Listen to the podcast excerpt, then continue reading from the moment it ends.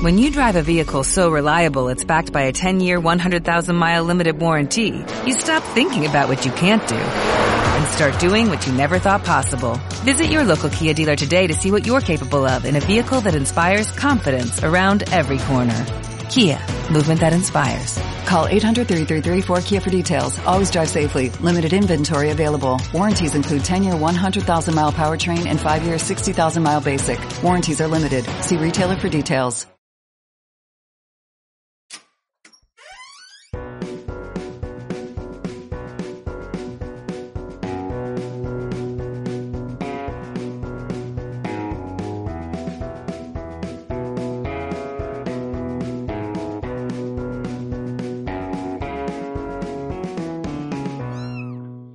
Radioscape.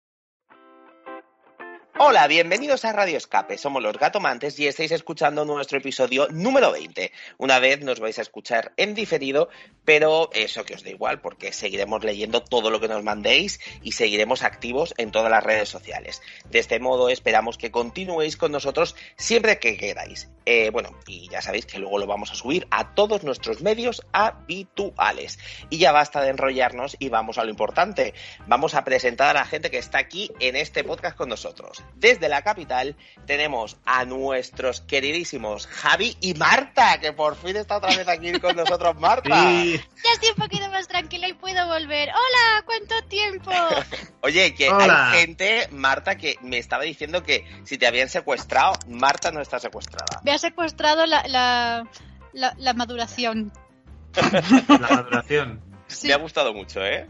Bueno, y desde tierras ilicitanas tenemos a nuestra queridísima Bego. Hola. y bueno, y a un servidor. Y ahora sí que sí, vamos a empezar, vamos a presentar a estos invitados de categoría para hablar de un tema bastante peliagudo, que son estas escape sin room. Estas diferentes maneras de jugar escape room y por eso hemos traído en, vamos, invitados de super honor. Tenemos a la escritora Teddy Logan, que tiene un pedazo libro sobre escape maravilloso. Buenas, ¿cómo estás? Muy buenas noches, gatomantes. ¿Qué tal? Un placer compartir ratito con vosotros. Y bueno, también tenemos con nosotros a los miembros de Starplay, Anastasia y Ginés, ¿cómo estáis? Buenas Hola, ¿qué tal? Genial. Y además de estar con vosotros y con Terry, que somos fan tanto de unos como de otros. Muchísimas gracias. Y, ahora, sí- y ahora sí que sí, vamos a, eh, a primero que os conozcan, ¿vale? O sea, vosotros moléis un montón, entonces eh, queremos saber de vosotros. ¿Cómo em, eh, llegaron las escape room a vuestra vida? Así que si quieres, Terry, empezamos contigo. ¿Cómo conocisteis, eh, cómo conocisteis las escape room, por ejemplo? Pues eh, fui a jugar eh, con mis hermanas sin saber absolutamente nada de lo que iba a acontecer, ni que me iba a enamorar de, de aquella forma de ocio y que luego me iba a emperrar en aprender cómo se guionizaban y cómo se, cómo se estructuraban y se creaban salas de escape y que luego iba a ser una parte tan importante de mi vida. Amor a primera vista. Eh, ¿Te acuerdas de, de la primera sala que jugaste o...? Ay, no, no sabría decirte ahora mismo, ni el, o sea, me acuerdo perfectamente de cada detalle, pero ahora mismo no me acuerdo ni del nombre ni de ni del juego como tal. Sí que sé que era de la Guerra Fría. Estaba aquí en Madrid, pero no recuerdo ahora mismo de qué. Ah, sí, sí, ¿La sí, de sí, Exit Madrid? puede ser. Justo. Bingo. Oye, pues yo creo que esa no la hemos hecho. No la hemos la hecho, de- ¿no? No la hemos hecho. Fíjate tú, me cago Es en la la, base. estuvi- la estuvimos reservando tanto tiempo que ahí sigue. Sí. Es una sala que a principio de jugar decían que era muy difícil. Era como, bueno, bueno, esto no lo reservamos para cuando tengamos más experiencia. Y al final, entre unas cosas y otras, pues ahí está. Lo siento. La jugaremos, la jugaremos. Oye, y luego una cosa súper importante, guionizarlas y todo esto, que luego esa parte también nos interesa, ¿eh? ¿Sabes, Teri? Así que eh, vamos a estar expectantes a lo que nos vayas a decir luego. Y bueno, chicos, eh, de Starplay, ¿vosotros cómo llegaron las escape room a vuestra vida? A ver, lo nuestro es, es bastante curioso también porque eh, nuestra empresa empezó haciendo Cluedos en vivo y digamos que no, no sabíamos de las skate como tal, puesto que, bueno, algún enigma o algún acertijo incluye en nuestro, nuestro formato de Cluedo. Pero es curioso por lo que, lo que te digo, Rafa, porque yo de pequeño eh, jugaba en el ordenador a los juegos de escapar eh, tan famosos y estaba súper enganchado a, e- bueno, a ese y, a bastantes más juegos eh, de, de videoconsolas. Pero el caso es que, bueno, pues luego vas creciendo, eso deja de, ser prioridad en tu vida y, empezamos con nuestra empresa y tal. Y de repente un día en Madrid, que nosotros también residíamos en Madrid, estuvimos allí viviendo tres años, pues nos invitaron una amiga que trabajaba en un escape y nos dijo, oye, ¿por qué no venís y probáis esto? Tal? Y yo no lo entendía al principio, como todo el mundo, y, y mi, mi, maldito prejuicio, como yo digo, de encerrarme en una habitación, eso que es para listos, que yo no soy listo, que yo no voy a salir de ahí. No, no, no. Y me dijeron, ¿tú recuerdas cuando jugabas de pequeño a estos juegos que, estábamos en el ordenador y tenías que ir superando pruebas y acertijos y tal para abrir. Y yo, sí, pues eso lo va a vivir en primera persona. Y entonces dijimos, ah, venga, vamos a probarlo. Y lo probamos y es cierto que, bueno, era una sala, digamos, comercial ahora después de, todo lo que hemos vivido. Y, nos dejó un poco frío, entonces se quedó como un poco aparcado. Pero cuando volvimos aquí a Murcia, nosotros somos de aquí de Murcia y nos volvimos de Madrid a vivir, nuestros amigos sí que habían hecho un par de skate aquí, que habían abierto en Murcia. Y, y claro, nos invitaron y dijimos, ah, pues sí, vamos a retomarlo. Y eso fue como un, no sé, como que tiene la primera cita, tuvimos en Madrid, no nos gustó, pero en la segunda nos quedamos totalmente enamorados, pues así, fue raro, pero... Y en un año y medio hemos hecho unas 70 salas, yo creo. Hostia, escucha. Sí, o sea, es que es de ahora, es reciente. Sí, la primera sala era eh, Scavenger Skate Madrid. Ah, sí, sí, sí, sí. Las era una de un casino o algo así. Mm. Y esa fue la primera, nos quedamos así como un poco, bueno, esto estaba muy guay, pero no, no terminábamos de encajarlo. Pero aquí en Murcia, desde que hicimos una, que fue la de mitos, que nos la recomendaste tú, de hecho. Oh, Ostras.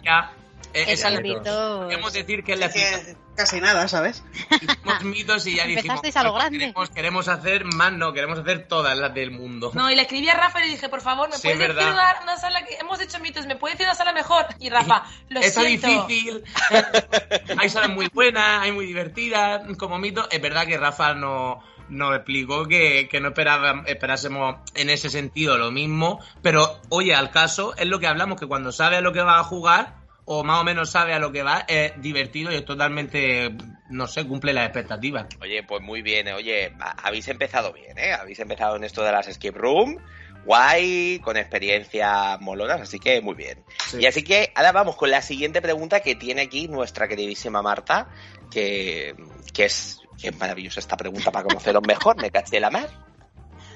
Vale, pues os hemos invitado a vosotros precisamente porque sois expertos en hacer juegos de escape un poquito diferentes a las salas de toda la vida. Así que nos gustaría que nos hablarais un poquito de qué es lo que, qué es lo que hacéis cada uno de vosotros. Teri, eh, cuéntanos sobre tu proyecto escapista. ¿En qué consiste? Pues eh, bueno, eh, bueno, me pongo un poco en contexto también para, porque vais a decir, y esta loca que de repente se apunta todo, pues eh, a ver, yo llevo ya escribiendo varios años, eh, tanto formato de narrativo como también cinematográfico y alguna obra teatral. Entonces, una vez que ya conocí, como os contaba antes, pues el maravilloso mundo de las escape rooms y la teoría del flow y demás, que me, bueno, me, me leía aquí todos los artículos que, veía, en fin, me, me abrumada por ello. Pues eh, nada, eh, yo empecé a, guionizar salas de escape y también pues a, diseñar toda la estructura también de pruebas y demás. Yo por aquel entonces también trabajaba eh, creando cluedos en vivo, con lo cual, pues bueno, la verdad que no dejaba de ser al final para mí una interacción, eh, pues en el ocio interactivo como tal, ¿no? Y luego, pues el culmen ya por así decirlo, bueno, que fue como mi, uno de mis proyectos estrella, por así decirlo.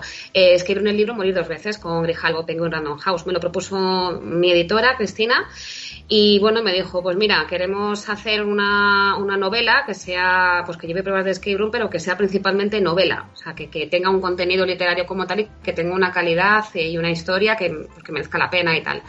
Entonces, pues fue cuando me lié la manta a la cabeza y ya me puse con, con esta novela policíaca eh, ambientada en el siglo XIX eh, con pruebas de escape room integradas, que yo siempre explico, para quien me pregunta más o menos en qué consiste, pues digo que es una novela interactiva el peso primordial es la literatura, no es la escape room como tal. Es una novela donde tú puedes ir resolviendo los acertijos.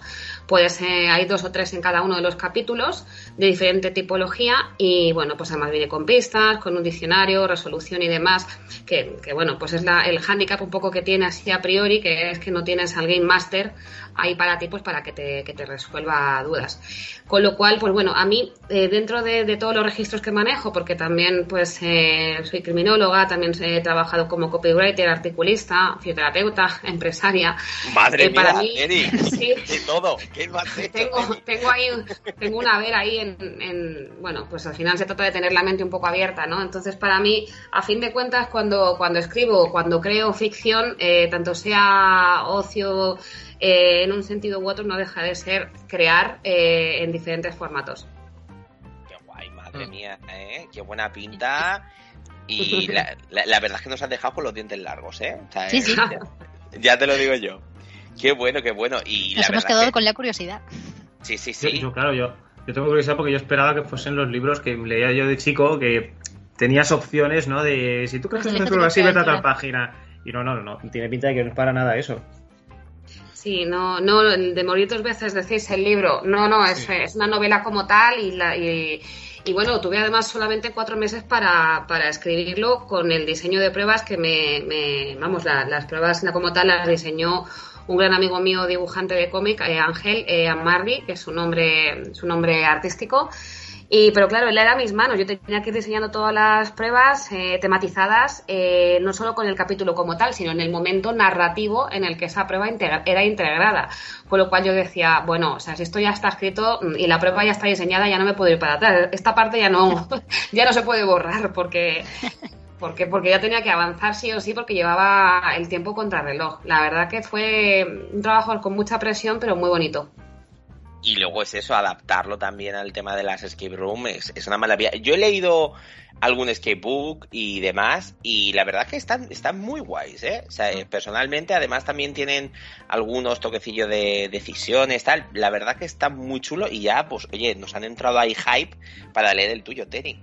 Pues genial. genial. Oye, ¿dónde, ¿Dónde se puede conseguir también? Que eso es importante. Pues mira, Escape Room, el libro Molitos Veces, está disponible tanto en España como en México como en Uruguay. Y se puede comprar tanto por Amazon como por AFNAC, El Corte Inglés, Casa del Libro y luego en cualquier librería bajo encargo, bueno, si es que no lo tienen ellos ya en catálogo. Qué bueno, qué bien, qué bien, qué bien. Oye, Estamos negociando ya debajo las piedras, pero eso ya vendrá año que viene. Bueno, y ahora les toca a, Star Play, chicos, comentarnos también vuestros proyectos, que otra cosa no, pero trabajo tenéis. Sí, sí, desde luego. En este año y medio, bueno, vamos a hacer en junio dos años, yo creo ya. Sí.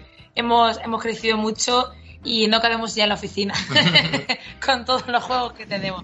Empecemos con nuestro motivo de gamificamos cualquier evento y al final ha sido así, pero muy intenso e interior para nosotros no hemos dejado de hacer proyectos y, bueno, eh, como decía Terry, eh, sobre todo tener la mente abierta, porque el estar creando formatos distintos, sobre todo para públicos distintos, pues necesitas también ir pensando, viendo otras opciones y, bueno, digamos que no es complicado en el sentido de que al final, pues como estás haciendo lo que te gusta, ¿no?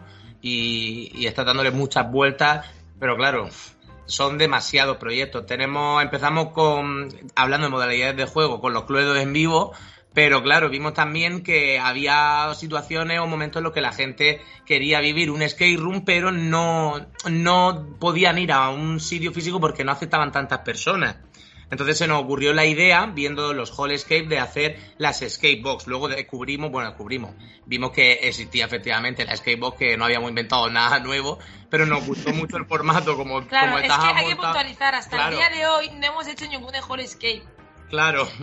O sea, fue algo como... Fue, pues que, te digo, que hay algunos muy buenos. Somos, yo, yo, digo que somos visionarios retrasados, ¿sabes? Porque es como que... Pobres. Vamos, hemos tenido una super idea y luego como Suena bien. no, no la has tenido, ya existía la idea. Pero bueno, al final eh, eh, también mola porque, mm, o sea, si no existiese gente como Terio, no nos inspiraría tampoco a crear y hacer este tipo de cosas. Claro. ¿sabes? Al final una cosa alimenta a la otra. Ahora mismo lo que tenemos son los cinco cluedos en vivo, que le dimos un poco un giro tanto a la trama para que todo, casi la mayoría de participantes fueran protagonistas de la historia y a todos otros cluedos le metimos material o props de escape room, ¿no? Para que todavía fuera más dinámico eh, la experiencia. Sí, nos condiciona un poco en el sentido de que siempre, siempre tiene que haber un Game Master en cada uno de nuestros clubes en vivo, pero eh, lo compensamos con que mm, no solo sea un Game Master, sino un actor, actor profesional, porque bueno, como sabía Anastasia es licenciada en arte dramático aquí en la región de Murcia y, eh, se mueve en este mundillo, entonces siempre mandamos un actor para que no haga de Game Master, sino que sea un personaje que guíe realmente la trama, no haya fallo y bueno, como hacen los Game Masters y especialistas, no se note. Luego tenemos los dos es, eh, escape room portátiles o escape box Hmm. y ya no sé qué nombre ponerle porque cada en cada en cada sitio se llama de una manera distinta. Vamos a dejarlo en escape box. Luego tenemos la maldición del faraón y, y por otro lado el baúl mágico que es inspirado en Harry Potter. Eh, y ahora Ginés, que es un creador eh, grandioso, como yo digo, Sí, ha creado, ha creado otra, otro, otro nuevo escape box, por así Es decirlo. que no es escape box, es como más una aventura, no sé, escape sobre. A ver, es una mezcla de formatos. O sea, nos vimos con el problema de que, eh, mm, a ver, por logística, manufacturar este tipo de cajas, porque decimos cajas, pero no son cajas, son cajas totalmente artesanales, llenas de compartimentos, con electrónica, muchos candados, eh, y es todo, o sea, como te digo, lo hacemos aquí, lo producimos todos nosotros con nuestras máquinas 3D, nuestros cortes láser.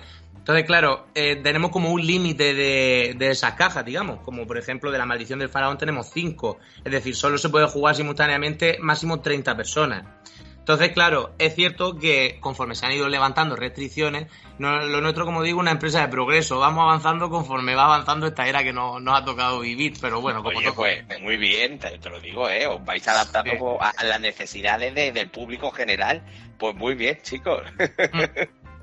Que bueno, oye, pues otra cosa, no, creativos a tope. O sea, es... Y luego también estuviste con los juegos online, que Claro, eso ya eso, es quería, quería saber yo. ¿Ya no existen Hotel Cariz y La Varita del Bien? No, no existen. Oh.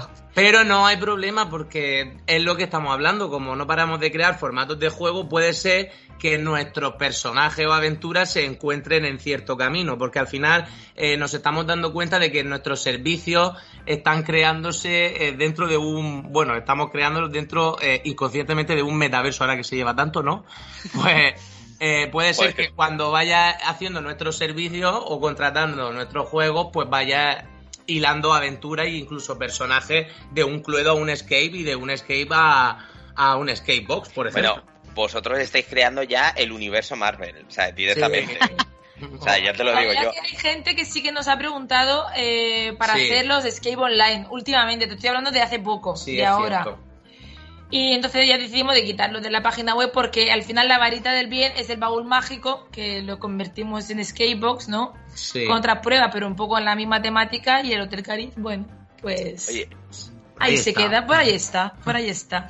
oye, tenéis que hacer eh, un crossover entre los clodos de Terry y el vuestro. Crear ahí una historia Sí, entre todos. Estaría muy guay. Algo así como mo- morir dos veces en Murcia o algo así, ¿no? Eh, escúchame. Aquí eh, sería morir una maravilla, muchas, ¿eh?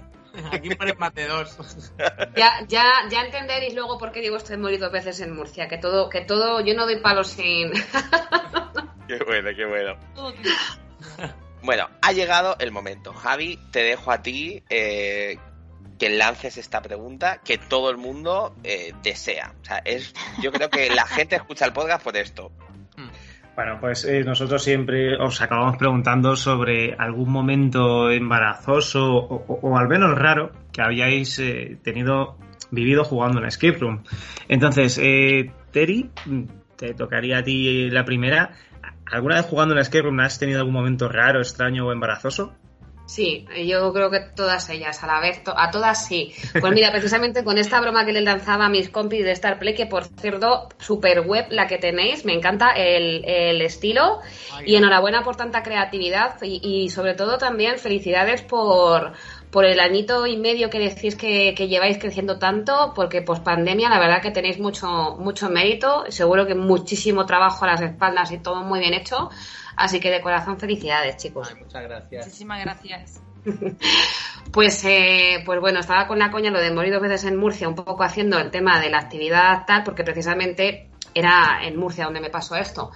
Eh, nada, yo estaba precisamente arrancando, eh, aprendiendo, pues, eh, bueno, los intríngulis de los juegos y demás, entonces contacté con una, con una empresa de Murcia que no recuerdo ahora tampoco el nombre, yo creo que es que mi, mi mecanismo de defensa ya lo ha olvidado por eso. Pero bueno, el caso es que lo regentaban unos, unos chinos, los propietarios eran chinos. Y la verdad que el Game Master que me, que me atendió, que yo concerté la visita pues desde aquí, desde Madrid, y me fui de viaje para allá porque me dijo que bueno, que querían remodelar la sala y tal, entonces por lo menos que querían dar un cambio con el guion y además era un tema pues eh, policíaco eh, de intriga, con lo cual yo digo, pues mira tú qué bien, que me voy, además me va a enseñar por dentro de la sala, me va a enseñar un poco ahí, me va a estar explicando, digo, pues eso que también voy aprendiendo. Y nada, pues eh, había una sala que efectivamente que era como un castillo, que era de, de- misterio, y luego había otra sala que era radicalmente diferente, que era como de tendencia asiática, así como con unas luces como muy estrambóticas y tal, y me dice, mira, ven, ven, que te enseño también este juego y tal.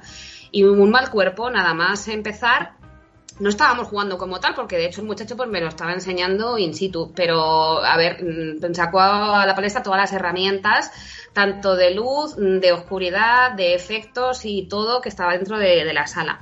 Y a mí de primeras la verdad que el olor me, me, me parecía como demasiado desagradable y era porque, eh, bueno, pues pintura, yo lo achacaba, que era un tema también... eh, pues no sé, pues de sangre ficticia que yo veía que estaba en el pasillo, pero te digo, era todo como muy rocambolesco y como muy tal. Entonces, nada, llegamos a, a una pequeña sala que era un cuarto de baño, pues con algún resto de amputación y con rastros de sangre tanto en, los, en, los, en las paredes como en, como en el suelo. Y yo digo, joder, qué, qué bien hecho está esto, oye, hay que ver. Y claro, las luces se apagaban, la música de repente empezó a sonar así como muy tal, ¿no? Y yo pues digo, "Uf, pues sí que está esto tematizado bien. Y nada, pues pasamos a la siguiente sala, que era como una, un aula de unos niños pequeñitos, que luego también había que pasar a otra sala pues agachándote y demás. El caso es que cuando yo me quedo ahí a, me quedo ahí a matacaballo y me dice el chico, dice, espérate un momentito, dice que me he dejado, eh, me deja el teléfono fuera y si me llaman los dueños, dice, pues tengo que, pues tengo que contestar. Digo, sí, claro, claro. Y claro, cuando sale digo, hostias, digo que me he dejado fuera yo todo, que me he dejado el abrigo, que me he dejado la mochila, que me he dejado todo. Digo, como me quiera robar, digo, pero luego ya, claro, visto el ambiente en el que está, O encerrar ahí, nadie sabe que estás ahí.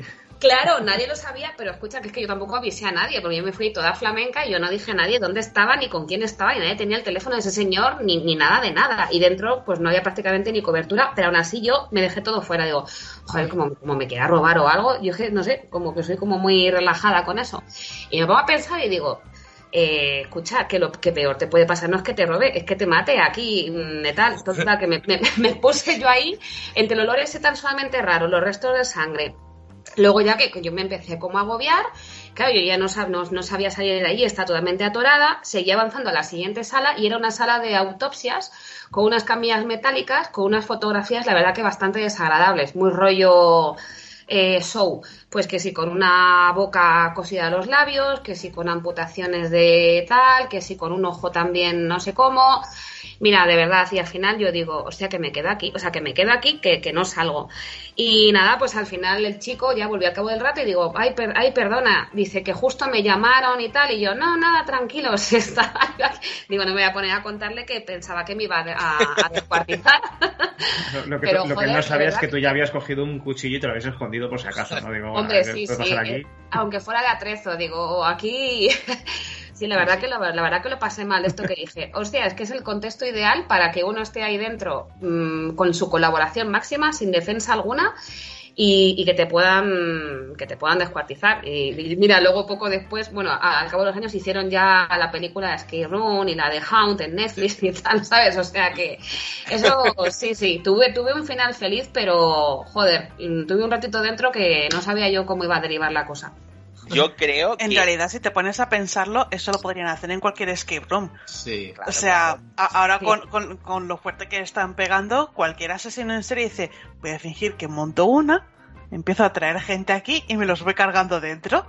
O sea, eso, tú, cualquiera tú- tú asusta, tú, tú asusta a los nuevos oyentes, que no joden ninguna. Es, Eso, Es al público para- objetivo. Claro, es un podcast para animar a la gente a jugar a Escape Room, Mego. O sea, eh, A ver, vamos a este ver. programa va de cosas alternativas. Mira, te estoy dando la excusa. Claro, claro. A ver, esto a mí me pasó allí pues de forma anecdótica, pues porque fui como fui y tal, y a fin de cuentas yo iba pues sin agenda ni nada. Y si ese chico, imagínate tú que es que él ni trabaja allí, porque luego me estuvo comentando que los propietarios de la sala blanqueaban dinero y que no iba casi gente, bueno, me contó una aventura, que en fin. Y, y nada, pues que, que y podía no haber sido ese chico de allí de la sala. Sí. Tú ahí dijiste, ah, pues, pues muy bien, eh, venga, adiós chicos, un saludo, que me voy para allá. Que me voy para mi casa. Oye, la, la, la verdad que la anécdota buena, ¿eh? Tengo que decir que muy bueno, muy bueno. Bueno, y vosotros, eh, el turno. A ver, yo pienso como Begoña y además digo que yo creo que todos hemos llegado a pensar eso en plan, en, en algún skate room, ¿no? Sí. Es decir, sí, sí. esto lo podrían sí. hacer en cualquier skate room y nos podrían matar. Yo creo que todos lo hemos llegado a pensar. Y, y encima dices, soy tonto, encima estoy pagando por esto. Claro, claro. Bueno, eso, Es que eso, eso- perfecto. eso yo lo he pensado y, y va en relación a la, a la pregunta en el Rey Rojo. Nosotros en la casa empie- empieza, vivimos situaciones embarazosas. Es cierto. Yo me reí lo más grande. Sí. Y eso era embarazoso, porque era una situación en la que no, o sea, no, no hacía gracia. Pero. Y Anastasia no paraba de reír, pero no paraba de reír, no, pero, pero reír como, no te lo puedo imaginar, un ataque de risa que yo creo que Era lo, todo muy los Game. Master, los Game Master se quedaron como en plan, a ver chica, que no, que este no es el rollo, deja ya de reírte. Claro, que no, es que- no lo podía evitar, que a nosotros nos estaba dando hasta vergüenza, era como en plan, ¿quieres sufrir? Es que yo me vi como. A ver, tampoco sin hacer ningún spoiler, pero yo me vi ahí atada de manos y sin poder Fue, moverme. fue embarazoso. Fue Sí. muy embarazoso que ella se riera tanto en una situación que no pegaba. No venía Claro. claro. Contesto, el Rey Rojo es una sala así de miedo, o sea, em, miedo, de miedo, Sí. miedo. eh, en Murcia. Y entonces, claro, me imagino yo ahí los pobres intentando dar miedo y vosotros ahí. No, no, sí que no era por ellos. Sol- Solo Anastasia, No solo era, no- no Anastasia. era por ellos, era por la situación que estaba viviendo Claro. y, y que, que, que, claro, era, que era tan, era, tan, era tan grotesco y tan surrealista y tan todo que Anastasia, pues, no sé. Me lo mm, pasé más bien, o sea, sufrí y pasé miedo. les da por reírse. Sufrí y pasé miedo, pero en- había un momento puntual así que. Yo creo que fue como una risa nerviosa, pero muy intensa. Entonces, claro, era un Claro. poco como. "Mm, Madre mía, qué vergüenza. Van a pensar que, que no sé, que estás loca tú, de verdad. Tú, tú sigues así. O sea, a mí me parece un método de defensa cojonudo, porque vamos, yo soy el asesino y digo, yo a esta no la toco, que es que está peor que yo. O Ah, sea, bueno. No, Ginés también ha dado vergüenza en alguna sala que otra de terror por ahí Sí, por gracias, Barcelona. gracias a Javi porque la recorda él, ¿eh? Sí, daba mucha vergüenza. en la casa, en, hay un escape room en la casa de Insomnia Corporation Sí. en, en Barcelona, en Berga. eh, yo tomé un método de defensa que era, eh, yo pensaba, vamos a ver, si tú cuando gritas es porque te, te- te- no, es como que te sientes más valiente cuando gritas, pues cuando haya que hacer una prueba de valor o cu- cuando te sientas en una situación que tú crees o intuyes que va a pasar algo, entra ya gritando. Pues me tiré todo el escape room, me entraba a una sala y yo entraba, ¡ah! ¡ah! ¡estoy entrando! ¡eh! ¡estoy aquí! Lo mandamos a coger no sé qué cosa que tenía que cruzar de una habitación a otra a oscuras iba gritando Dios me protege, Dios es mi padre. Es verdad, es verdad, es verdad. Y a las chicas, las Game Master, luego decían, madre mía, lo que no hemos reído contigo. Como dato suelo ser ateo. Eso. suelo, Qué bueno. suelo. Pero. Pero es, ver- es verdad que fue embarazoso. Eso sí fue embarazoso también, Sí. es cierto. Oye, ha, ha sido muy buena, ¿eh? Bueno, ya la dicho sí, ya, ya podemos eh, entrar en el debate en sí. Así que nada, ponemos un, nada, un, un segundito de musiquita y comenzamos con este pedazo de debate de diferentes maneras de jugar Escape Room.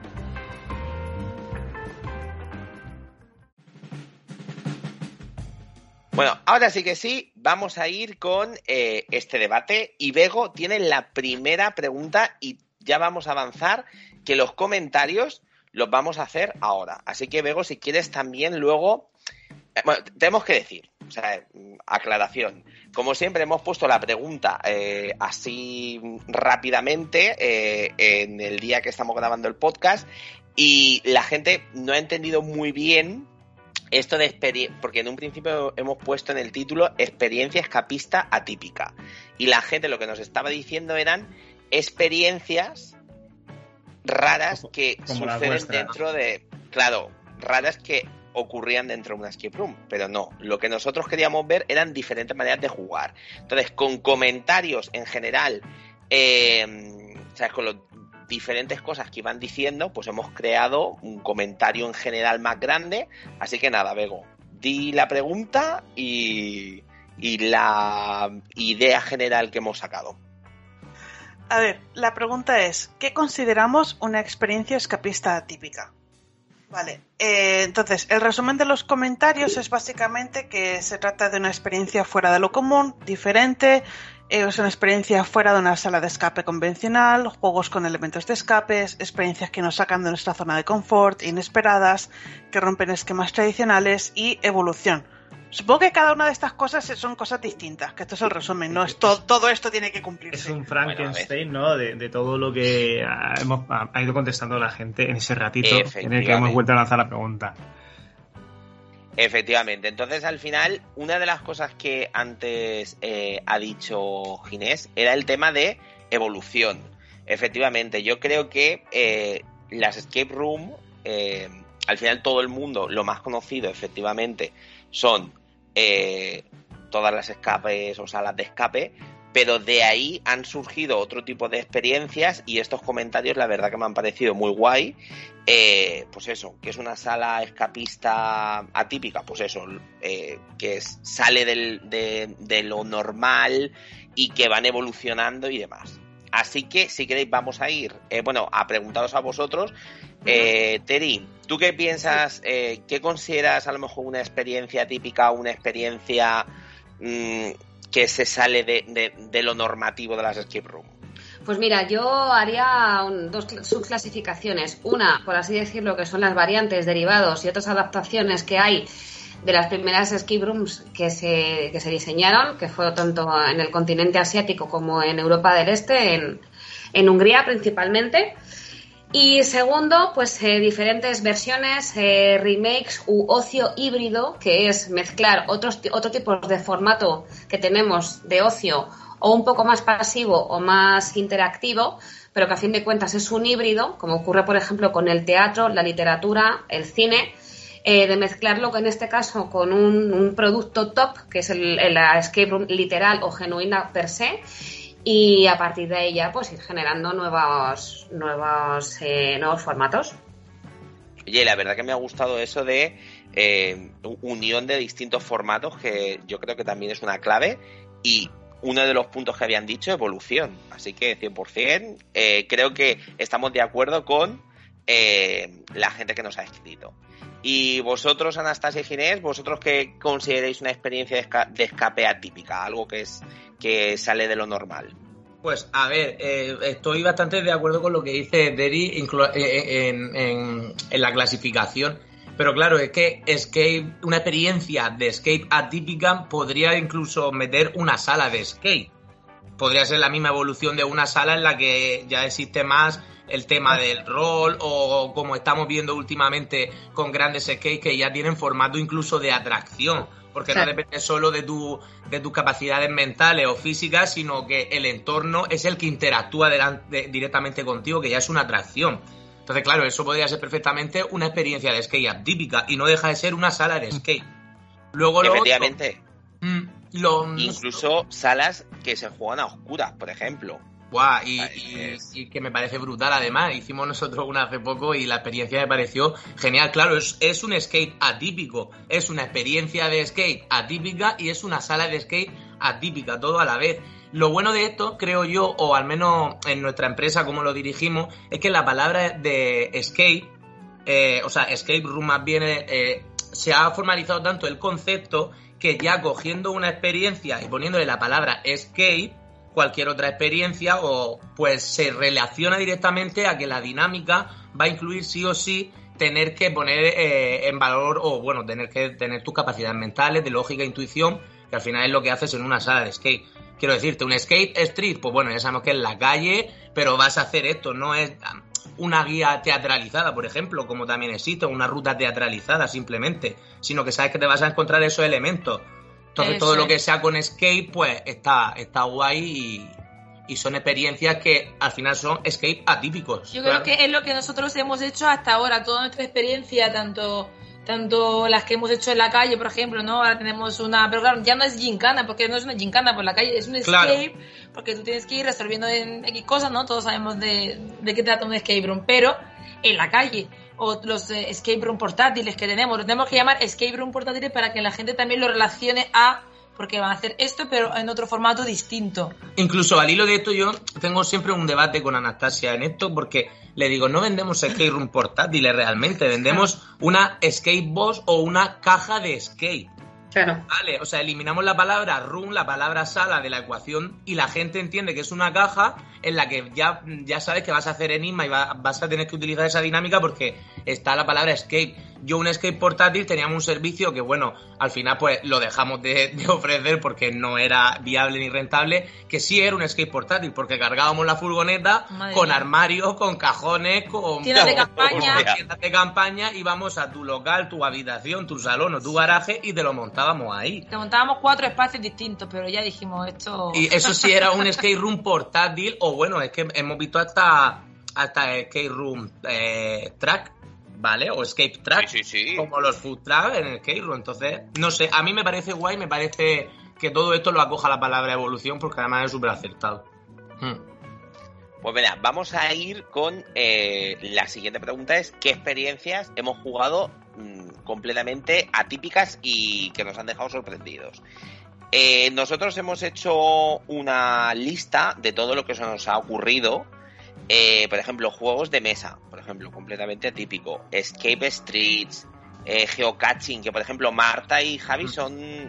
hay mucha Geocaching, ¿no? Pues, fíjate, no, pues un compañero, eh, Risi, eh, Escape Deep, en Murcia también. sí, sí, sí, la habéis visitado, Es, compañero de, de, teatro de Anastasia, de la carrera. Ah, sigue con eso. Ah, bueno, claro, de, del teatro.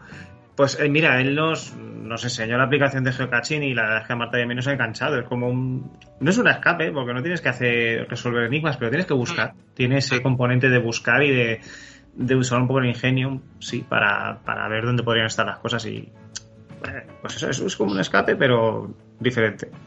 Mucha gente pasó del geocaching, que es muy antiguo, pasó del geocaching luego a las salas de escape. Mm. Más de uno en este, en este podcast ha respondido, ¿cómo empezaste con las salas de escape? Pues mira, yo empecé con el geocaching. Claro. Es verdad, total, total. Luego una cosa que también eh, me ha molado mucho es el teatro escape. Por ejemplo, la caja lista, eh, bueno, que hacen así como... No son tanto escape room en sí, ¿sabes? Pero que sí que tienen mucho de interactuar con la gente, eh, cenas escapistas, eventos multitudinarios, ¿sabes? De estos de a lo mejor Hubo uno en Madrid que era así como de, de, la casa de papel, donde se reunió un montón de gente, que luego mm. dijeron que no, que no fue muy bueno, ¿vale? Pero ya, pues por lo menos es otro tipo de experiencia. Las online, los libros, ¿no? ¿Se os ocurre alguna propuesta más que es que, es que ahí, si te pones a pensar, es que hay de todo. Se me ocurren, pero están en proceso de producción, así que no las podemos decir. No, existen todavía. Luego haremos otro podcast y os diré que sepáis que esto existía en otro sitio y lo descubrimos también después. A mí se me ocurre, por ejemplo, eh, las escape room, las express, las que hay en nada, en estas que son muy chiquititas, tanto en centros comerciales como en como en ferias y en congresos y demás. También, efectivamente, es que Room Express. Son, son esas que duran, son esas que se hacen solo para eventos concretos, ¿no? Yo creo que, que la gente de Incógnito aquí en Madrid eh, participó para alguna, para alguna empresa de coches y tal, y duraba, duraba 10, 15 minutos la experiencia, ¿es eso? Sí, como 10 minutillos más o menos. Sí, de hecho yo también cuando me dedicaba antaño al diseño de salas de escape, eh, con, con, mi ex socio, con Jorge, eh, diseñamos de hecho para la para el evento de Movistar, el anual, que estaba ahí en Gran Vía, hicimos una que era la peluquería de Cuca para el canal de televisión Cosmopolitan. Y luego también hicimos para UNICEF eh, una, una, campaña para precisamente que hablaban sobre las, las minas de. Ay, no me sale de grafeno. Eh, entonces, bueno, nos contrataron también como creativos e hicimos una, pues una sala de escape que era una mina donde, bueno, pues fueron a jugar contactos nuestros sin saber ni que les estábamos grabando tuvieron que grabar, o sea, tuvieron que dar efectivamente consentimiento para algunas cuestiones, pero no sabían que se grababa todo el juego. Y nada, pues eh, había pruebas de ski room, era pues todo tematizado como una mina y no podían salir nunca porque en el momento en el que pasaban de, una, de un punto a otro y no veían, nosotros llenábamos otra vez de, de arena la salida, con lo cual no, no, podían salir de ahí. Además, tampoco tenían el cronómetro puesto ni nada. Entonces, fue una situación que luego, cuando salieron, además, que también estuvimos grabando todo eso con los de UNICEF para esta campaña, pues eh, llorando al saber de lo que significaba, porque era como sentir en su propio, eh, vamos, en su, en su cuerpo, eh, lo que sentían los niños que trabajaban en las minas de sol a sol, sintiéndose presos. Fue Oye, muy heavy. Yo creo, yo creo que vi ese vídeo. ¿Ah, sí? Yo, yo, yo, lo he visto, yo lo he visto, sí, sí, sí. Sí, lo he visto. Gran Escape Room se llama la, la Qué campaña. bueno. Sí. Qué bueno, sí, qué bueno. La, la, verdad es que es muy interesante el, el, utilizar la sala de escape para enseñar, además en un periodo corto tan, en un periodo de tiempo tan corto. A mí sí. me de hecho, eso. Hoy en Escapa como puedas, en el, en el programa este que tenemos en Tele Radio Marca, eh, hemos entrevistado a una escape room que es sobre alimentación sostenible y es una escape room que estaba eh, dentro de una especie de museo o una especie de ¿sabes? de campaña de esta que para sensibilización. Y la verdad que me ha parecido súper chulo y es una sala que solamente va a estar dos años y es para concienciar a la gente sobre el tema de, de la alimentación sostenible. Entonces al final eh, es eso, es una escape room pero eh, es eso, pues tiene ese punto de concienciación que está muy bien al hilo de lo que dice Rafa, nosotros lo hemos hecho. O sea, aquí en el Ayuntamiento de Alcantarilla y de Murcia, nosotros hemos hecho varios proyectos para museos que son eh, escapa del museo. Y son, por ejemplo, aquí está el Museo de la Huerta, que es el museo etnológico más grande de España. Y, y, los niños, digamos, la juventud no se interesa por ese tema y es algo súper precioso e interesante de ver cómo nació aquí en Alcantarilla el agua y, y la huerta, la huerta, la huerta de, la huerta de, de, la huerta murciana que al final era la huerta de España.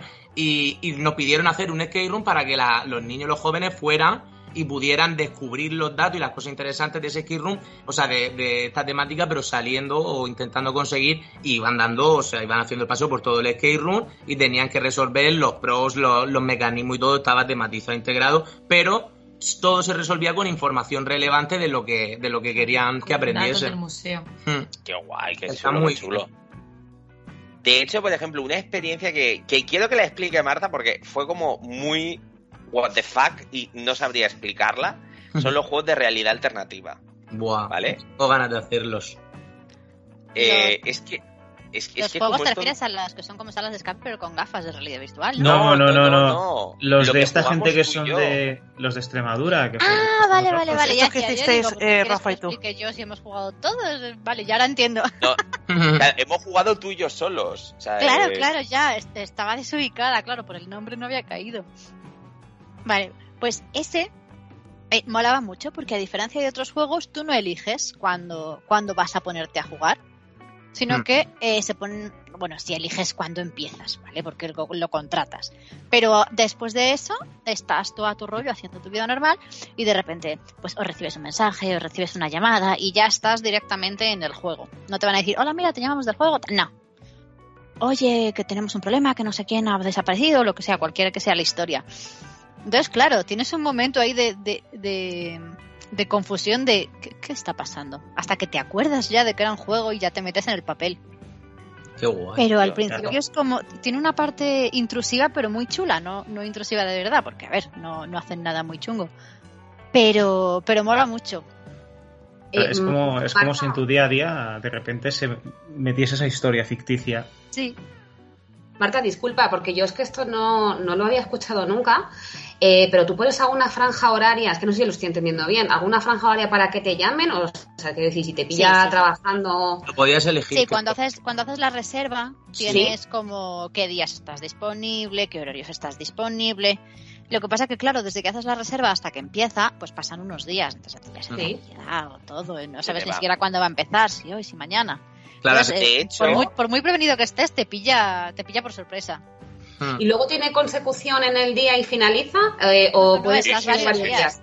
¿Varios días? Claro, a lo mejor te llaman hoy y tienes que resolver algo dentro de dos días y luego te envían un mensaje al día siguiente. O sea, estás 15 días jugando, pero no constantemente. O sea, es muy compatible con tu rutina.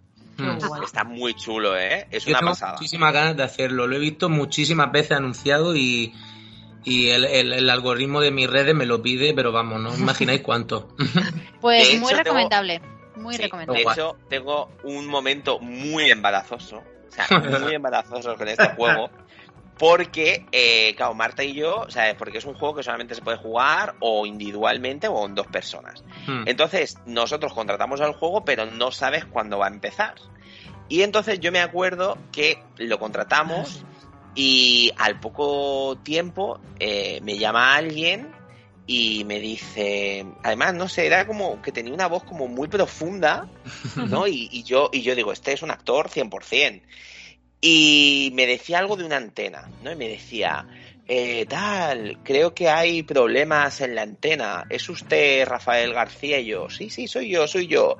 Pues es que tengo que contactar con usted porque tiene que venir aquí un día a su casa, tal. Y yo decía, ¿esto? Que tengo que, que que venir a mi casa, pero si este hombre no sé de dónde es, que va a venir a mi casa, tal. Yo estaba flipando, yo decía, madre mía, esto qué, qué interactivo, tal. Y no sé, como que me empezaba a decir cosas y yo digo, no, no, no, me está cuadrando con el juego, ¿qué, qué, qué coño me está diciendo? Y al final era el antenista, porque yo era el, el, el presidente de la comunidad y era el antenista que me estaba diciendo que tenía que ir a mi casa porque tenía que abrir. O sea, y claro, tiene usted problemas de comunicación, tiene usted problemas de, de- con las redes, y era eso, y era el antenista. O sea, es, Estás en paranoia ya y... y no, no, no, no, o sea, yo increíble, yo flipaba. Pero es Parece que, pero te- problemas de comunicación, sí. A mí, me, a mí me pasó también en un escape, íbamos de camino a un escape Es y me llamaron diciéndome que era mi abogado y yo pensando más, y yo me imaginé, y yo iba conduciendo y sufriendo como diciendo, madre mía, que me he hecho, que me han denunciado porque me está llamando un abogado o algo. De, de un skate de Alicante muy guay. Que Sí, sabéis Creo que ya sé cuál es, sí. que lo pueden hacer muy poquitas personas. Ujú. Lo Sí, pasé, muy guay, muy guay. Pues fue una confusión. Lo pasé mm, fatal. Pero fatal, y era como en plan, pero ahora no, por Dios, si estamos yendo al skate, ¿cómo está movida ahora? ¿Qué dice? ¿Quién es? Y yo estaba, digo, ¿dónde paro el coche? Va a hablar con el abogado. Digo, ¿pero qué ha pasado? Que me han denunciado. O sea, Ay, hay un momento ahí de confusión que me asusté. Digo, madre Sí. mía, fui a la liado. Es que, claro, al final eh, no hay límites y yo creo que eso es lo bonito. Claro. O sea, Sí. por ejemplo, he visto también, eh, hemos entrevistado en el programa de Teleelch a una escape room que se jugaba con perros. ¿sabes? Anda. En el campo. Eh, luego eh, hay una, una escape room, bueno, un juego que es como una botella de vino y para beberte el vino, ¿sabes? Tienes que resolver como un puzzle. ¿Sabes? Eh, y tienen como una historia. No sé, entonces realmente tú te pones a ver y hay muchísimos formatos Claro. y, y al final mola que haya esa diversidad. O sea, Claro. yo personalmente creo que, por ejemplo, los juegos de VR, ¿sabes? Bueno, Marta y Javi han hecho más. ¿Sabes? No son, no son juegos así como de escape room al uso, ¿no? ¿Sabes? Pero Es- dan el pego. ¿o Esos son los que pensaba que decías antes, Sí, también molan. A mí ese, yo con esos he llegado a tener un gran vértigo. ¿Sí? Claro, estás trepando y aunque Claro. tú tengas los pies en el suelo, pero la sensación, tú miras a tu alrededor y miras abajo y no ves nada. O sea, Claro. yo he llegado a pasarlo mal con vértigo. Jolín. O sea, que, Pero bueno, que- porque- que sí que son sí que son inmersivos, ¿eh? Ya lo creo. No, no es que las gafas den vértigo, sino que la, la no, situación. claro. La sensación. O sea, yo estaba por ahí trepando, no sé qué, o a- tan- agarrada de unas flechas de no sé qué, yo, madre mía, Como que si estuviese trepando de- abajo.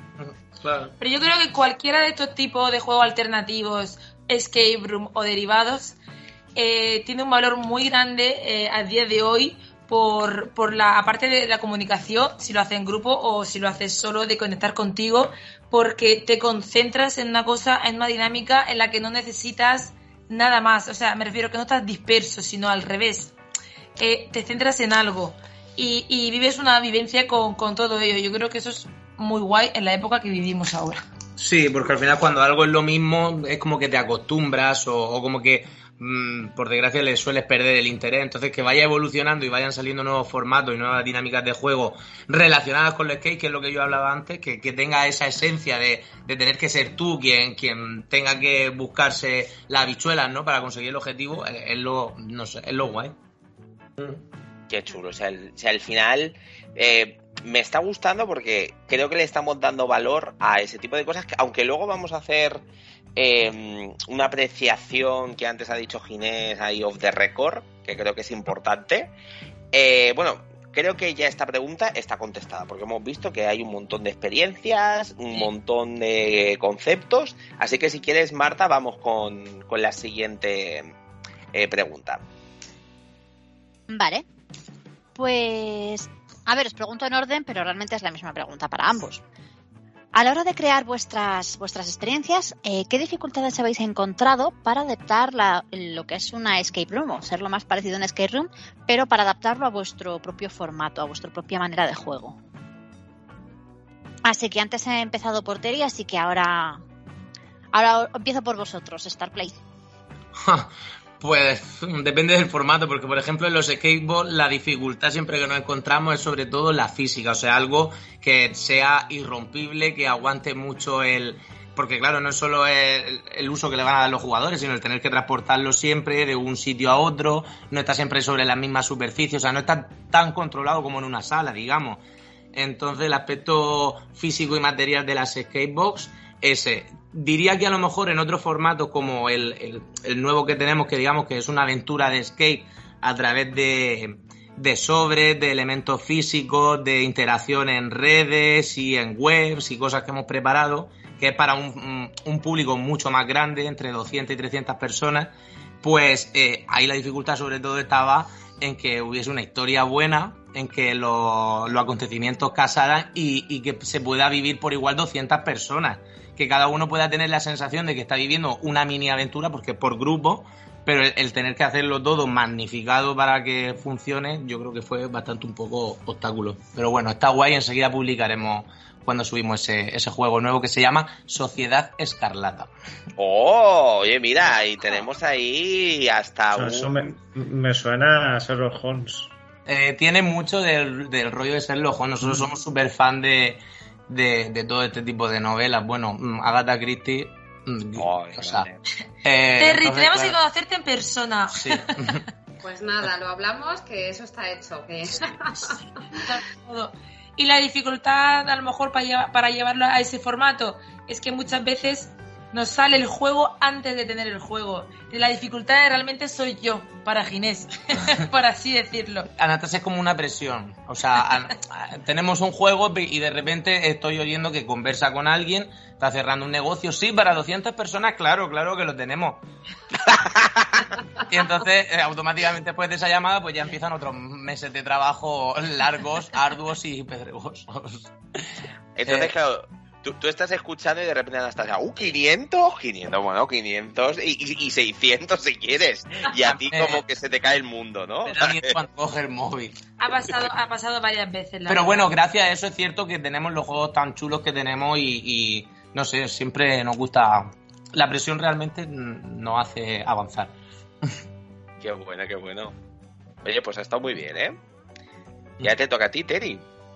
Pues eh, la dificultad para adaptar en este caso el, el- formato del, del escapismo a la narrativa, eh, pues fue que, bueno, las premisas que me pusieron en la editorial era que efectivamente, pues como os conté antes, la historia tenía que tener un peso principal y evidentemente mm, primordial sobre, sobre la parte de, de las pruebas ¿no? y las pistas. Eh, el primer eh, objetivo, así obstáculo, pues el no cortar la inmersión de la lectura y el elegir los momentos en, los puedes hacerlo. Porque claro, mm, vas a mitad de un capítulo y de repente haces clonk y se te para y se te pone un enigma y dices, uff, pues igual no me apetece hacerlo o sí que me apetece hacerlo o me apetece estar leyendo y no me apetece ni coger el móvil ni me apetece poner a, tampoco a pensar ni nada. Pero sí que es cierto que al mismo tiempo es uno de los puntos fuertes del libro, con lo cual hacerlo de una forma realmente atractiva tan sumamente integrada y como os decía antes, en, cada párrafo donde va incluido en toda la temática y que tenga un sentido de que después de hacer esa prueba la narración continúa y va ahí insertado, de que al mismo tiempo también fuera ese caramelo, por así decirlo, que enriqueciera, porque bueno, al igual que, mis compis de, de Star Play, pues yo soy igual, desde pequeña me leía los libros de Agatha Christie, pues como el que se comía los, los caramelos. Y, y yo siempre decía, jolín, Ojalá viera yo estas pruebas y estas pistas que se encontraban, y da igual también Sherlock Holmes, ¿no? De Conan Doyle. Me encantaría el, tener una vivencia un poco más eh, in situ. Entonces, el, poder poner en estos casos, eh, como en esta novela policíaca, morir dos veces, las pistas y las pruebas que los propios detectives mm, van encontrando en la novela y que el lector lo sienta como que también ayuda, por así decirlo, a resolver esa pista eh, al mismo tiempo, pues le hace sentirse también más protagonista, con lo cual era una doble moneda que tuve que saber aprovechar. Y luego a la hora de diseñar las pruebas, que fueran tematizadas, ya os conté antes que, bueno, tuve que escribirlo al mismo tiempo paralelo, pero bueno, eso mal, mal que bien. Que fuera sobre todo para todos. Y para todos me refiero a todos los niveles, no ya de gente que eh, tuviese más o menos pericia con las pruebas eh, de la tipología de Escape Room, sino que también teniendo en cuenta que esta novela iba a caer en manos de lectores que no habían a lo mejor jugado nunca a una room ni sabían de qué iba. Entonces, que su primer contacto con el, con el mundo de los enigmas eh, fuese em, de esta forma, pues me hizo también claro que tuviese que explicar muy bien em, cómo había que hacer las, las pruebas, lo que os contaba antes, las pistas, el solucionario, un pequeño diccionario también. Y luego, por último, pues eh, precisamente a raíz de, todo esto que tuve también que diseñar, ¿no? que fue por eso, el no contar con un Game Master o una asistencia al otro lado ni a golpe de walkie-talkie ni a golpe de teléfono. O sea, que es una experiencia, a fin de cuentas, la del lector que está solo en su casa en un momento en el que él elige y no tiene nadie al otro lado a tiempo real que le, que le dé esa asistencia. Entonces, esas fueron más o menos mis, mis, problemitas. qué bueno, qué bueno. Y, no son pues pocos, ¿eh? no, no, no, no son pocos, no son pocos. Ah. También nos ha pasado a nosotros muchas veces que la mayoría, yo creo que la mayoría de nuestro público participante que han jugado a los skatebox nunca han jugado a una sala de escape room. Sí, es que al final... o a los cluedos. Nosotros lo vemos como algo muy común, pero queda, queda mucho, mucho, mucho por hacer porque se conozca eh, estos formatos. Hmm. Pero bueno, yo creo que estas vertientes eh, ayudan a lo mejor a que se conozca. Porque como hemos dicho antes, esas Escape Express que te puedes encontrar en un centro comercial, pues a lo mejor mm, dices, ah, pues mira, esto me llama la atención. O incluso un videojuego o un libro. O sea, es, claro, que está, la responsabilidad de hacerlo muy bien y que el juego tenga calidad para que el público se enamore de esa experiencia y quiera hacer más, investigar más y hacer otro tipo de experiencia. Claro, por eso es lo que dice Terry, que la dificultad de tener que, cumplir todo, todos esos objetivos en, eh, para satisfacer y encima que quede claro y que tú sepas que estás abriendo un camino correcto hacia ese tipo de, de experiencias, está, está difícil. Son, son obstáculos, sí. Sí, pero bueno, al final me, queda la satisfacción de, saber que, de hecho mucha gente que yo principalmente contacto, vamos, hablo mucho con ellos por Instagram, de los lectores, muchos de ellos no conocen las esquivos y a raíz de leer el libro me dicen que, van a ir a jugar a una sala. Así que... Ese, es el objetivo. Hmm. Qué bueno, oye, pues eso es una maravilla. Pues, pues vamos a ir con el siguiente que es Javi, que eh, nos va a hacer, nos va a plantear otras preguntas. Mm, bueno, pues yo creo que ya hemos hablado un poco sobre todo lo que es diferente, cómo, cómo es hacerlo, cómo demás, eh, pero mm, ahora están surgiendo, pero ¿pensáis vosotros que van a durar, van a perdurar en el tiempo este tipo de experiencias? Los bugs, las box, los... Eh, va, a seguir haciendo la gente geocaching? ¿Va, eh, ¿Tiene futuro o van a perdurar, van a imponerse las salas de escape físicas de toda la vida? Mm, yo creo que van a seguir saliendo experiencias así. Yo, yo creo que sí. Claro, es que al final es, es evolución. Claro.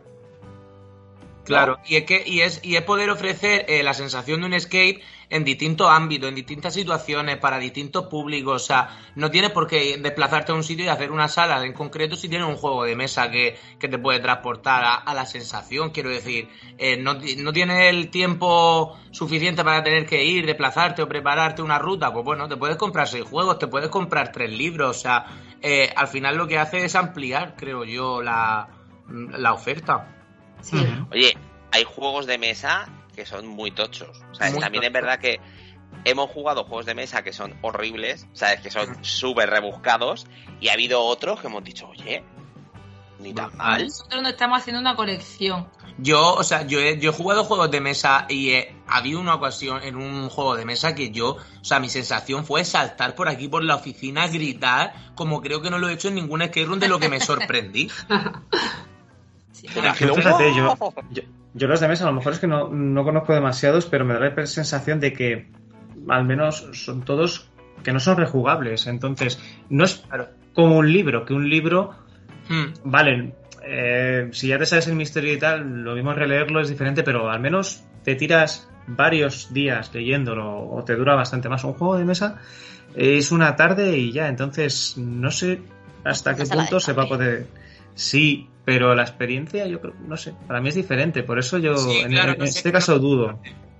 No es comparable, pero creo que es, es, lo que te digo, es un nicho de mercado al final que, que se puede utilizar en, situaciones, pues eso, que no tengas que ser tan concreto para ir a, hacer una sala. Hombre, la sensación nunca va a ser la misma, obviamente, pero tiene otras sensaciones, quiero decir. Para mí, a mí, yo he jugado juegos, como vosotros decís, Canso un churro, y, y no sé, eh, pero bueno, también he jugado a la Canso un churro, quiero decir, que es que eso al final pero he jugado, juegos que me han sorprendido por, precisamente por el hecho de, estar jugando en un, eh, eh, con un libreto, ¿sabes? Y con dos cartas y decir, pero ¿cómo es posible esto? ¿Cómo es, o sea, y esa sensación la he tenido en un skate room al juntar varias piezas y, conseguir algo. Entonces, no sé, mientras haya oferta para distintas situaciones, yo creo que sí que va a seguir proliferando este tipo de, de, de juegos y de experiencias. Sí. Sobre todo a los, niños, a los niños, niños y adolescentes es un público que eh, ese es el tipo de juego que busca ahora. Nos hemos dado cuenta, sobre todo los adolescentes. Claro, es que ya están resabiados. Algo cortito, ¿no? Que puedas jugar en casa y... Claro, es como la forma de introducirle, o sea, ellos están más a estar reunidos con sus móviles, pues en ese momento les pones el juego de mesa y dejan los móviles, eh, van captando esas sensaciones y luego descubren que eso está a mayor escala en una habitación. Entonces, mm, hay mucha gente que, que es lo que es lo que decía Terry, que, que después de leer el libro quiere jugar, quiere hacer. Nosotros vamos a leer Star Play Center gracias a nuestros skatebox. Quiero decir, la gente cuando ha jugado las cajas, cuando han dicho, anda, ¿y esto no tenéis una que sea más grande? Y yo he dicho, no, pero esto existe en sala, existe en una habitación o varias, ya tematizado una aventura y entonces la gente lo reclama. Entonces yo creo que son alternativas para abrir más el público, pero también para, no sé, para sustituir cuando no puede, porque no siempre puede hacer lo que es la, experiencia de una sala de escape. Claro. De hecho, tengo que decir que hay algunas veces que hasta merece la, ¿sabes? Que a lo mejor con un libro, con un Cluedo, con un Skipbox, eh, te sorprendan y digas, hostia, que digas un wow, porque con una sala es medio, medianamente normal, ¿no? O sea, es, tienen luces, tienen música, tienen ah. actores, está todo como construido para que sea impresionante, pero que algo así eh, pues qué te digo yo, pues eh, un juego de mesa te diga el efecto wow, o un libro que te haga que te vuela la cabeza, o un skatebox, o un juego de realidad virtual, o como hemos dicho antes, el juego de realidad alternativa, que te cree ese elemento es, es muy wow. ¿Tú qué vas a decir, Javi? No, que me estés convenciendo. Luego te hacemos recomendaciones. ¿no? vale, vale. Sí, yo eso lo que dice Rafa lo conseguí, lo, lo, lo viví y hicimos un, se llamaba Terror Book, creo que era, también de, de, de nuestro compi Iván Tapia.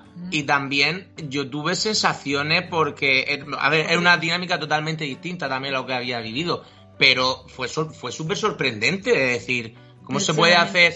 Y, claro, y de hecho también por eso llevaba tanto tiempo también detrás del de Terry, porque ese tipo de, cosas que dices tú, es que yo esto no me lo espero estar leyendo, estar en una historia y de repente que tenga que, ponerme a pensar esto, no sé, yo creo que, está, que va, va, va, va a haber más, sí. Bueno, hmm. pues vamos a ir concluyendo con la última pregunta de nuestra queridísima Bego. Vale, esto es un poco para dejar un resumen ese tipo de experiencias se pueden considerar juegos de escape? Mm, yo creo que sí, en tanto en cuanto efectivamente son eh, adaptaciones, variantes o, mezclas híbridas también, al igual que también si es una obra de teatro con elementos de esquirón, también se le puede considerar también por el otro lado también una, obra de escape. Creo que no se las puede considerar como tal cuando el eslogan publicitario, por así decirlo, u oportunista, como decía antes Anastasia, ¿no? Lo de poner la palabra escape a, cualquier formato, pues eh, puede ser un poco peligroso. Entonces hay veces, si no es realmente purista como tal, sí. Y sobre todo ya, pues siendo absolutamente metafórica, el juego de escape, de escape de nuestro día a día, de nuestra realidad, que yo creo que por eso ese tipo de actividades, claro que van a seguir perpetuándose porque por varios motivos. Mm, primero, nos encanta sentir emociones que, que no sean las de nuestro día a día, emociones más extremas sobre todo que, nos sorprendan también. Luego que sean unos costes más o menos moderados, porque antes nos teníamos que ir ahí a, los deportes estos de aventuras, a las tirolinas, a los parques de atracciones a tirarnos ahí y tal, que seguimos haciéndolo pero es que, que, ya, oye, uno va cumpliendo una edad y tu integridad física, pues a veces no, las cervicales y tal, igual se, se aquejan. Y luego, sobre todo, porque nos gusta ser protagonistas, porque mm, eh, ¿por qué tienen tanto tiro los clubes de lectura? Porque la gente comparte lo que opina de los libros y lo que, lo que sienten con ellos, porque tienen tanto tiro los foros también de cine y series, porque dentro de que tú ahí eres un elemento absolutamente pasivo, te gusta también luego contrastar lo que tú has sentido, lo que tú has interpretado, si te ha gustado o no eh, lo que has visto. Y entonces en, este ocio híbrido que, hay a día de hoy, tan solamente variado, eh, como nos sentimos protagonistas nosotros, pues es como que por un lado tenemos un control de esa actividad y por otro lado nos hace sentirnos un poquito más especiales. Entonces, eh, yo creo que por eso tienen tanto tirón también y por eso se van a perpetuar. Totalmente. Es que Terry es tan, tan, tan gran escritora que lo, lo deja tan bien dicho que poco podemos. bueno, muchas gracias. no, es cierto. Además, estoy súper de acuerdo en lo, de, en lo del tema de que el, el, el jugador sea protagonista. De hecho, nosotros lo teníamos claro desde que montamos la empresa. Queríamos, eh, nuestro eslogan es contigo empieza el juego, porque siempre contigo empieza el juego porque no juegas, o sea, porque juegas tú, pero aquí no es que juegues, es que eres tú el juego, eres tú el protagonista. Y además es lo que nos pasamos a la hora de crear toda la experiencia. Por eso también creo que esto va a perdurar, porque es lo que tú dices, necesitamos ser protagonistas de nuestras vidas o de otras porque lo necesitamos al final. Cuando vemos una serie, vemos una película, leemos un libro, es por lo mismo. Queremos eh, evadirnos de, nuestra vida normal y sentir otras sensaciones. Y encima lo puedes hacer obteniendo resultados de unas decisiones físicas, mentales o, mm, como quieras llamarlo dentro de, esta experiencia, pues yo creo que esto se afianza seguro. Tal cual, sí, sí. De hecho, tengo que decir que mm, hay gente como que eh, que nos ha escrito, ¿no? Y a lo mejor nos dice, es que mira, es que no me ha gustado un escape hall, o no me ha gustado un escape box, o no me ha gustado una escape street o algo así, porque no es un escape room. A ver, yo creo que en el nombre ya te lo dicen, ¿vale? Es en plan de... Son cosas completamente distintas. Entonces, eh, la gente yo creo que tiene que tener muy claro cuando vaya a contratar un juego que sea distinto a un escape room, que obviamente no es un escape room, porque un escape room es que te metan en una habitación, ¿vale? Y que te metan en una habitación y que ocurran cosas. Entonces, eh, yo de verdad eh, he visto incluso críticas eh, o reseñas de gente que a lo mejor ha ido a jugar un, un, escape street y dice, es que claro, me lo venden como una sala de escape y no lo es. Ya, pero claro, te llaman Escape Street o algo así porque tienes pruebas que están por la ciudad. Pero es que, coño, es que he tenido que andar mucho. Pues, hombre, hijo mío, eh, ¿qué quieres que te diga? que tienes que saber que tienes que contratar. Hmm. A nosotros lo que nos ha pasado es que hay una persona, una hater, que no sabemos quién es porque es una hater, pero que es una persona que ni siquiera ha jugado a ninguna, a ninguna de nuestras experiencias, pero siempre nos deja reseñas diciendo que no hacemos escape, porque en TripAdvisor, por ejemplo, ¿no? o, en, hay una, te tienes que catalogar dentro de un servicio. No hay un servicio que ponga incluido en vivo o yo que sé, o que, que, incluya varias cosas. Entonces solo estamos como dentro de la sala de escape room.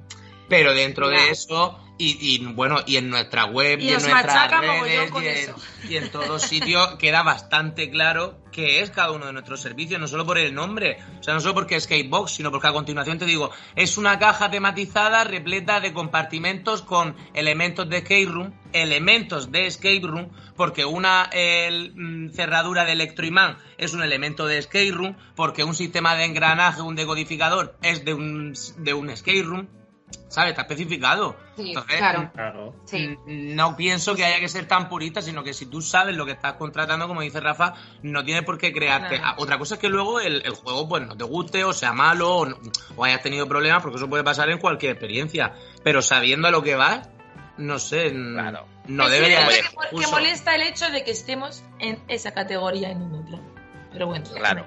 Yo creo que más que más que no ser purista, lo que hay que tener es un poco más de la, la inteligencia afinada, por así decirlo, ¿no? Porque eh, si el eslogan comercial lo deja claro, yo me acuerdo también, vi un artículo, pues también, ¿no? hablando acerca de los skatebooks y tal, donde decían la, la periodista, ¿no? Que decía, jo, es que la novela de Terry, pues eh, no, no tienes que, no te, no te quedas bloqueada en una página y si no la resuelves no avanzas y viene todo ordenado. Y yo, mm, sí, o sea, es que es como de, mm, estoy criticando a un pato porque es un pato y un mono es que no es un pato. Pues es que Claro. no, porque es que no es así. Entonces, es que es un tema ya de, de mera comprensión, ¿no? Entonces a mí ya me parece, mm, me parece que roza, roza casi lo absurdo, porque a fin de cuentas es que mm, las, las cosas son diferentes, o sea, los formatos son distintos. Entonces, eh, si no te gusta porque no es una escape room, es que no es una escape room. Entonces, a lo mejor el que tienes el problema eres tú y lo que tienes que hacer es seguir jugando escape room si no quieres probar cosas diferentes. Claro. Otra cosa Claro. es lo que decía Ginés, si no te ha gustado la experiencia como tal, pues bueno, pues no te ha gustado, pero no puedes decir que es que esto no es como lo que era, porque entonces ¿qué sería de las series de hoy si, si llorásemos porque es que no son películas?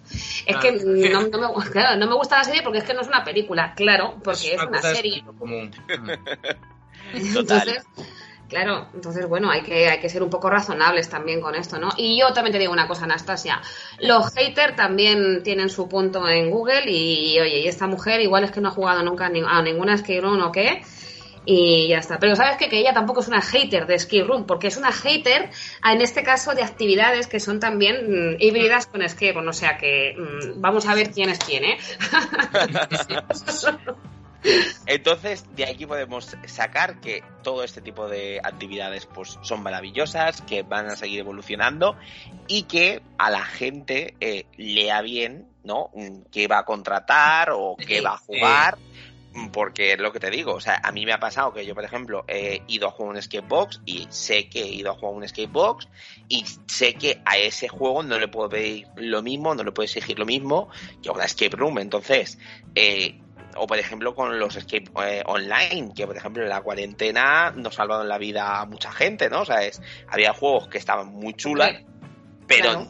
pero no podíamos pedirle a un escape eh, Claro. online lo mismo que una sala de escape. Sea, y aún así había escape online que era una maravilla, o sea, maravilla, maravilla, que eran, hacían cosas eh, maravillosas. Entonces, al final, oye, yo creo que ha salido aquí un debate la mar de chulo, Mm. así que podemos dar por concluido este debate y vamos a ir con pequeñas secciones y ya vamos despidiendo el programa.